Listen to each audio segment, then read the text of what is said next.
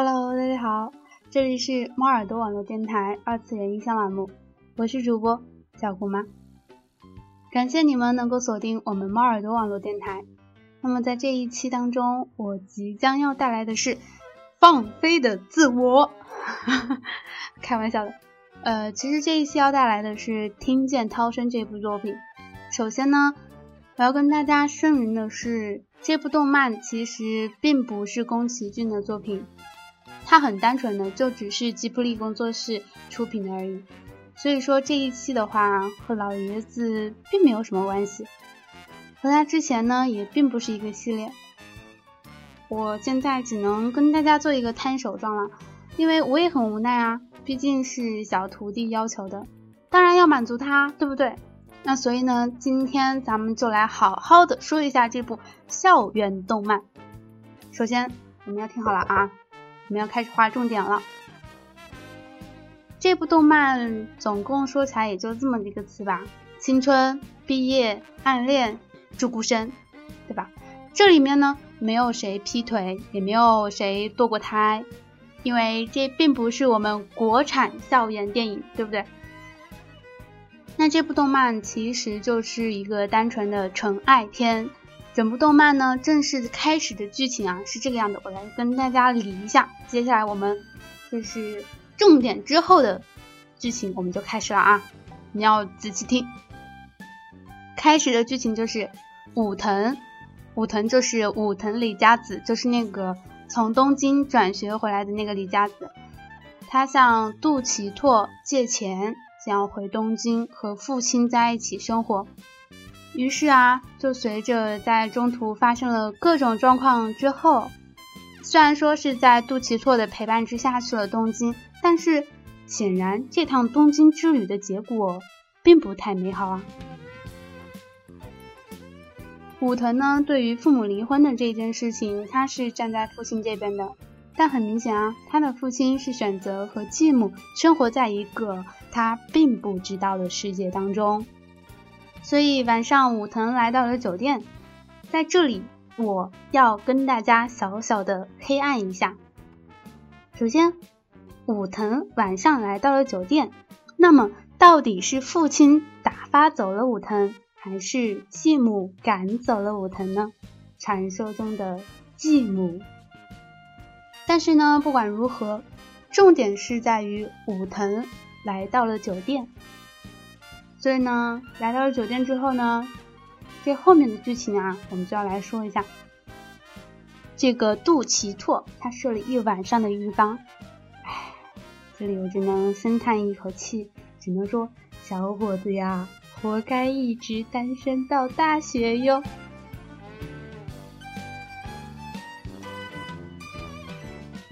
到了第二天，武藤呢就和前男友在下面宾馆的大厅聊天。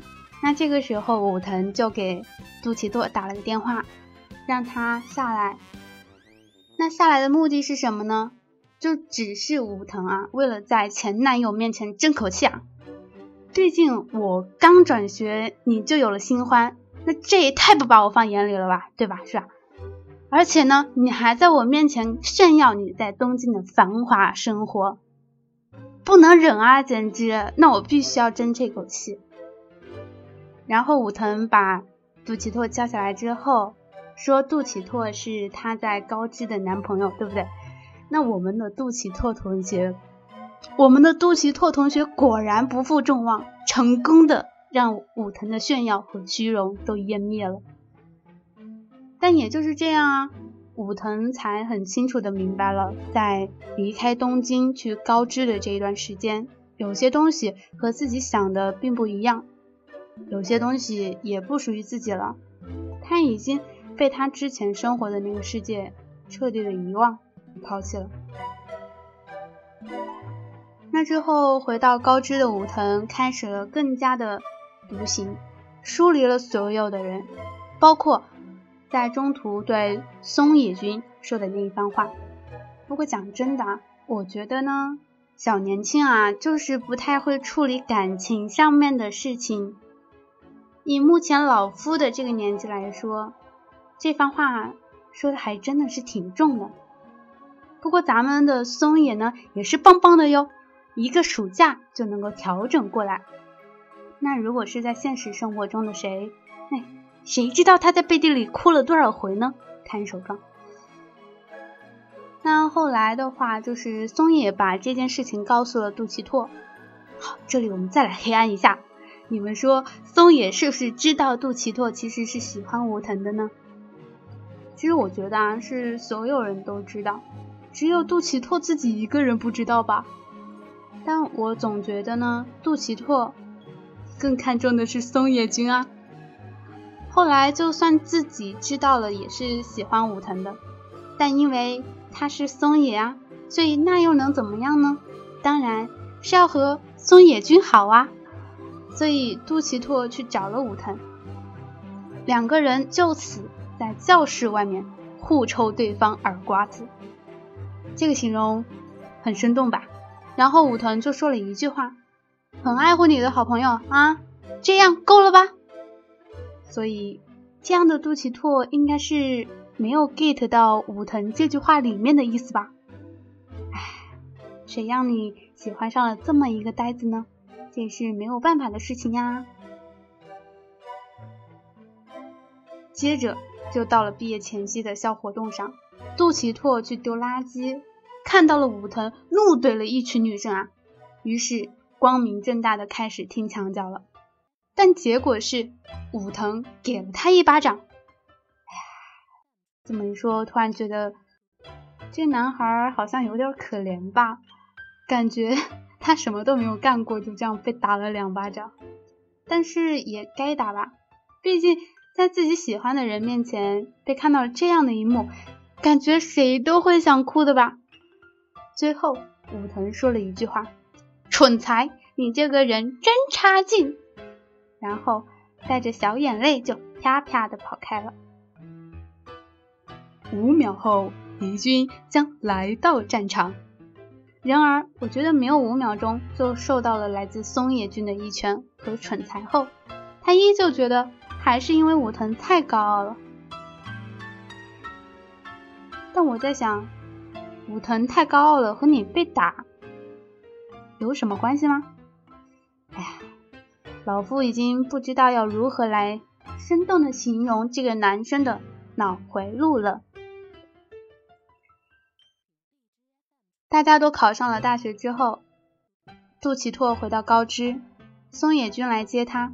松野君说：“我当时发怒是因为知道你在让我。”嗯，我觉得松野君一直认为杜琪拓其实是很清楚武藤的心思的。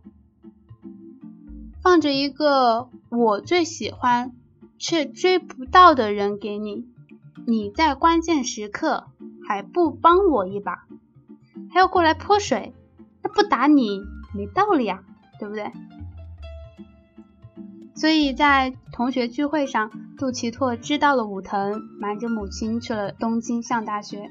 后来也是通过小兵才知道，武藤去东京是因为东京有一个他想见到的人，那个人是一个睡在浴缸里的人。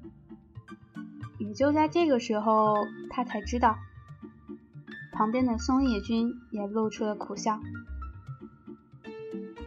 其实挺感动的，是在他们在高知看高知的夜市，杜琪拓的旁白说道。我觉得我一个人看高知的夜色只是浪费电而已，而此刻真希望能够和李佳子一起欣赏。电影的结尾是杜琪拓回到东京，在站台上遇到了武藤。这个时候，我觉得我要卖一把文艺了，毕竟我一直是那么文艺的呀，对不对？幸运的是，在茫茫人海的大都市里，我能遇见你，且一眼看到你，而你也在那里等着我，这是我最幸运的事情。很可惜啊，杜琪拓没有我这么高的情商，也没有我这么文艺，他怎么可能会说出这样浪漫的话呢？对不对？好，我们再来理智的分析一下这部动漫。说到这部动漫《听见涛声》啊，呃，总共有两个场景，一个呢是睡在浴缸里的杜琪拓，第二个是杜琪拓和武藤当众互扇耳光。这两个场景是印象当中最深刻的吧，因为前者告诉我们这是一部纯爱片，后者告诉我们其实纯爱片不总是暧昧的眼神、温柔的话语，不总是一句干巴得，一封絮絮叨叨的书信，一个爱心便当。我看的片子不算很多，但是能够让男女主角互扇耳光的场景，那的确是实在罕见。那么这两个场景真实吗？据说啊，宫崎骏对于男女主角睡在同一个房间，却没有发生肌肤之亲表示怀疑。相信有些人在看到杜琪拓睡在浴缸里也会暗骂“祝孤生啊”。然而，杜琪拓睡在浴缸内这一情节，并不可以用剧情需要或者原著就是如此这样的理由打发过去。我们想想，杜琪拓是一个什么性格呢？武藤他又是一个什么性格呢？且不论傲娇的杜琪拓会不会趁人之危，就说他霸王硬上弓，我估计武藤事后会拿把刀把他给剁了吧。现实生活中有这样坐怀不乱的事情吗？有，我敢打包票。你会和你的女同学互扇耳光吗？这个应该比较少见吧。但依然可以理解，武藤打了杜琪拓一个耳光，和杜琪拓回首，都说明骄傲的少年和少女是不会正确处理内心情感的，只会用各种奇怪的方式去表达与宣泄。这也就是为什么有时候男生喜欢一个女生就会欺负她呀。所以，对于大多数人的青春。并不是和秒速那样，两个人温柔的逐渐靠近，又逐渐远离；亦不像是侧耳倾听那样共同追梦。往往是我们偷偷喜欢一个人，却不知道要怎么去表达，甚至连为什么会讨厌对方都不知道，却在各自远离之后，才偶尔明白彼此的心意。我们都如杜琪拓和武藤一样笨拙。所以啊，正是这样的真实，让我们不经意的将自己的故事带入。所以，当我们听见那句“在东京有想见的人，是那个睡在浴缸的人”时，我们会心一笑。那一刻，并不是杜琪拓和武藤都听见了内心的涛声，还有我们回想起一些愚蠢可笑的时刻，一些难以挽回的遗憾，一些迟到的觉醒。而最后的月台重逢，更是我们自己内心的期盼。我们也希望能有这样重逢的机会，不是吗？以上部分影评来自于知乎李小川，感谢他的授权，谢谢。